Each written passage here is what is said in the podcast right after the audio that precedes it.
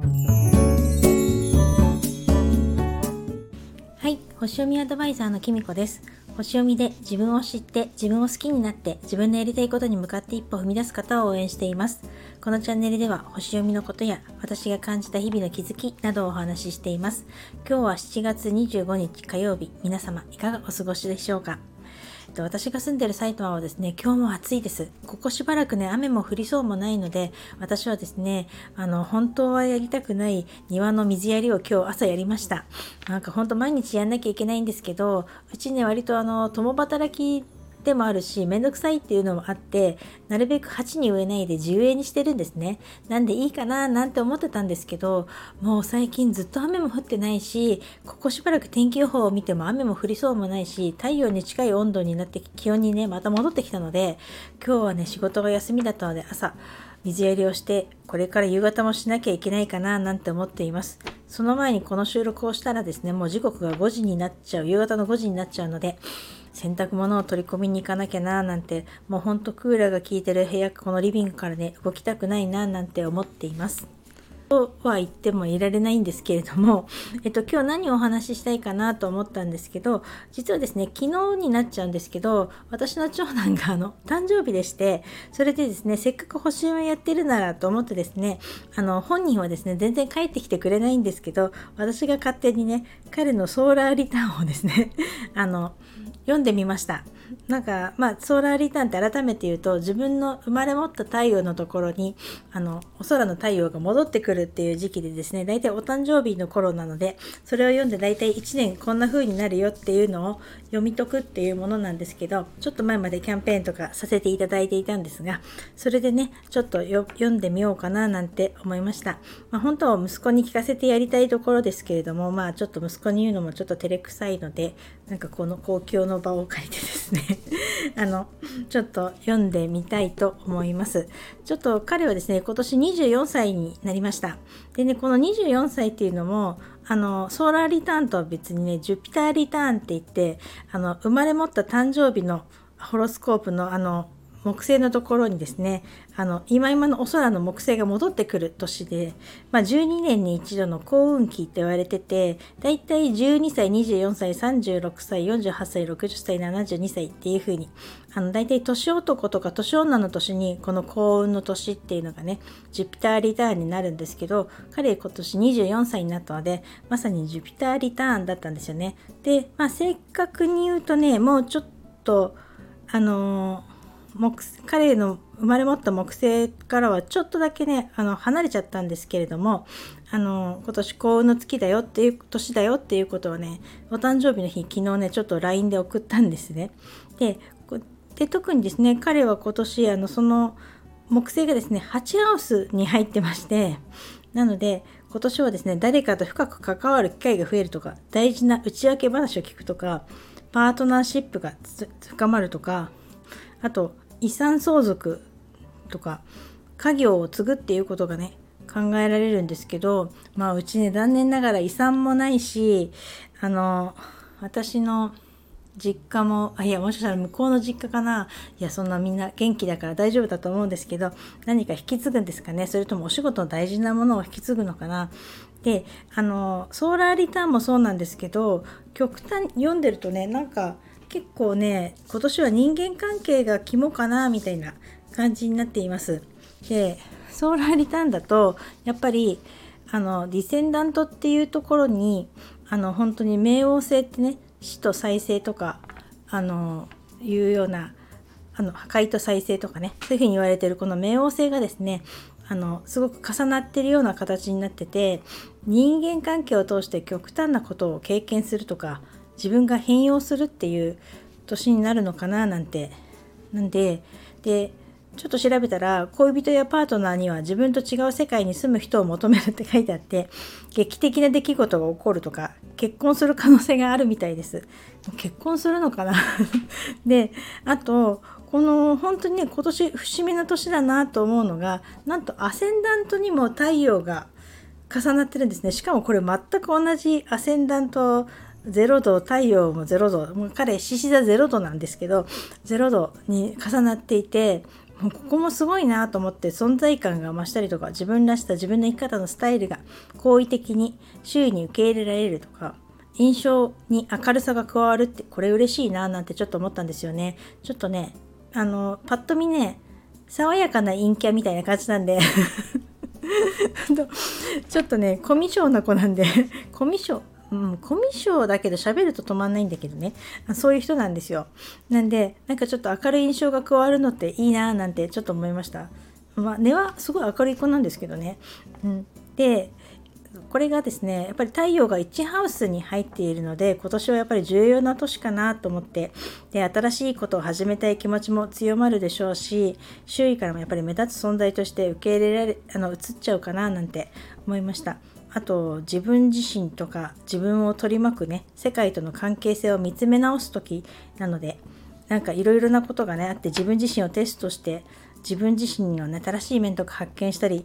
自分をね見出すことになる1年になるんじゃないかなと思います。だからこの年にね自分っていうのをちょっと確立して自分準備をしてね努力したことが来年成果として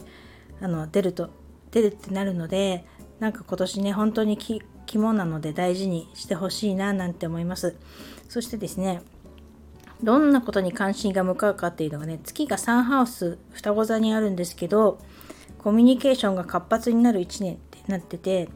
気分によって意思決定が変化しやすくなる傾向を持つそうです。で、フッカルで、うんと、若い人や学ぶことに関心が向かうっていうことなので、なんか新しいことを勉強したり、若い人に関心が、若い人だけど、まあ関心が向かうのかな。まあ、割とフッカルな人なんですけどね、もともとね。もっとフッカルになっちゃうのかな。うん。獅子座の割にふっかるみたいな そんなことないかなんであの情報過多になって目的が定まり定まりづらくなることが注意ってなってたので確かにあの人いろいろやりすぎちゃうんでねちょっとどうなのかななんて思いましたけどでまあこんな感じで全体的に見るとなんかこう運命をこう左右するようなすごい人に出会うのかな。なんかあのちょっと今まで自分とは住む世界の違う人とになんか出会ったりとかそれがまあ仕事なのか恋人とかパートナーなのかちょっと分かんないですけどそういうとにかく今年の濃い人間関係の中で自分自身が変容するのかななんて思いました。この結果をねあの昨日娘と夜ちょっとお酒を飲みながらですね話していたらですね娘がねこんなこと言ったんです。なんかお兄ちゃんの自分と住む世界に住む人ってどんな人だろうねって。これがね多分私はもしかしてできちゃった結婚とかするのかなって私は言ったんですけどお兄ちゃんはそういうことはしないよって。それじゃなくてどっちかっていうとなんかものすごく年上の人とかなんか例えばシングルマザーとかさママぐらいの人とか突然そういうなんか子供のいる人とかそういう人と出会って結婚しちゃうとか職場の先輩とかでさバツイチの人とかそういう人と結婚しちゃうとかあるかもねって言われた時にあるかもってちょっと思ったんですよね。なんか根も優しいしなんか突然俺が面倒見なきゃ的なお兄ちゃん根性が出てくるのかなみたいな。なんかまあ勝手にお兄ちゃんのこと言ってますけどなんかそんな気がして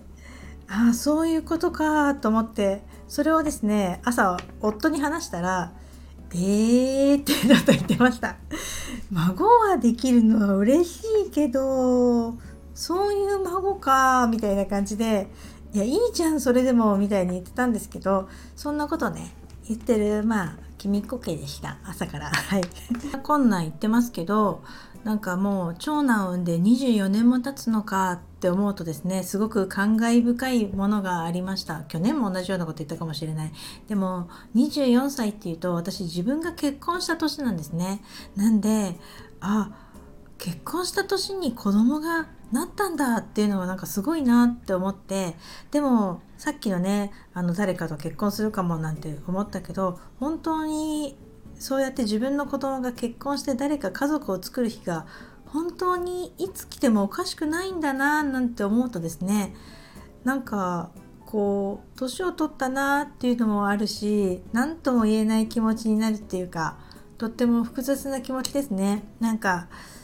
親ってこういう気持ちだったのかな自分が嫁に行く時とか私も本当に実家にちょこちょこ帰る子供でもなかったしなので長男がねほとんど家に年に1回ぐらいしか帰ってこないんですけどそういう風になってると寂しいなと思うんですけど自分もしてきたことなのできっとねあの私もそうだったように本当親のことなんか考えてる暇ないんだと思うんですよ。楽しいこともたくさんあるし仕事も忙しくて大変だろうしまあ2年目って本当に悩むこともたくさんあると思うのでなんであのまあそんな親親を恋しく思う暇もなく楽しんでいるんだろうって信じてるのでいいんですけどなんだろうななんかまあやっぱり会いたくなりましたね。ホロスコープとか読んだりとかして。なので昨日はですね夫がまあ子供たちの誕生日いつも彼は休むのであのまあ食べない息子はもちろん食べれないんですけど私とあのこの夫と娘の分のケーキを買ってですね昨日はですね3人で食べあの3人でね食べようって言ってたんですけど結局3人揃っては食べれなかったんですけどあの3人分のケーキ買ってきましたそれで息子に LINE してあのケーキ食べに帰ってきてもいいよって言ったのに3個しかないやんみたいに 息子から突っ込まれていましたがなんかそんなような楽しい時間を過ごさせてもらいました。とはいえねなんかまあ勝手なことを言ってますけどジュピターリターンでもあるしまあアセンダントにもディセンダントにもアセンダントに太陽が乗ってディセンダントに冥王星が乗ってるってことはオポジションにもなってるんでちょっと先生術用語みたいになっちゃって本当申し訳ないですけどなんかなかなか厳しいっていうかまあすごい年になるんだななんて思ってですねあの誕生日に全然帰ってきてくれなかったですけれどもなんか帰ってきてほしいななんて ちょっと思いました。しかもねドラゴンヘッドを入れたら T スクエアになってるんですよね。なんでちょっと運命的なこと起こるのかなみたいな感じであの今度会ったらね話してみたいなって思いました。という感じでソーラーリターンもねなかなか面白いのでもうキャンペーンは終わっちゃったんですけどお誕生日がこれから来る人とかもしご興味があったらお気軽にお声がけください。えっと、通常セッションの方でお話しできるんじゃないかなと思います。それでは今日で最後までお聴きいただきありがとうございました。またお会いしましょう。きみこでした。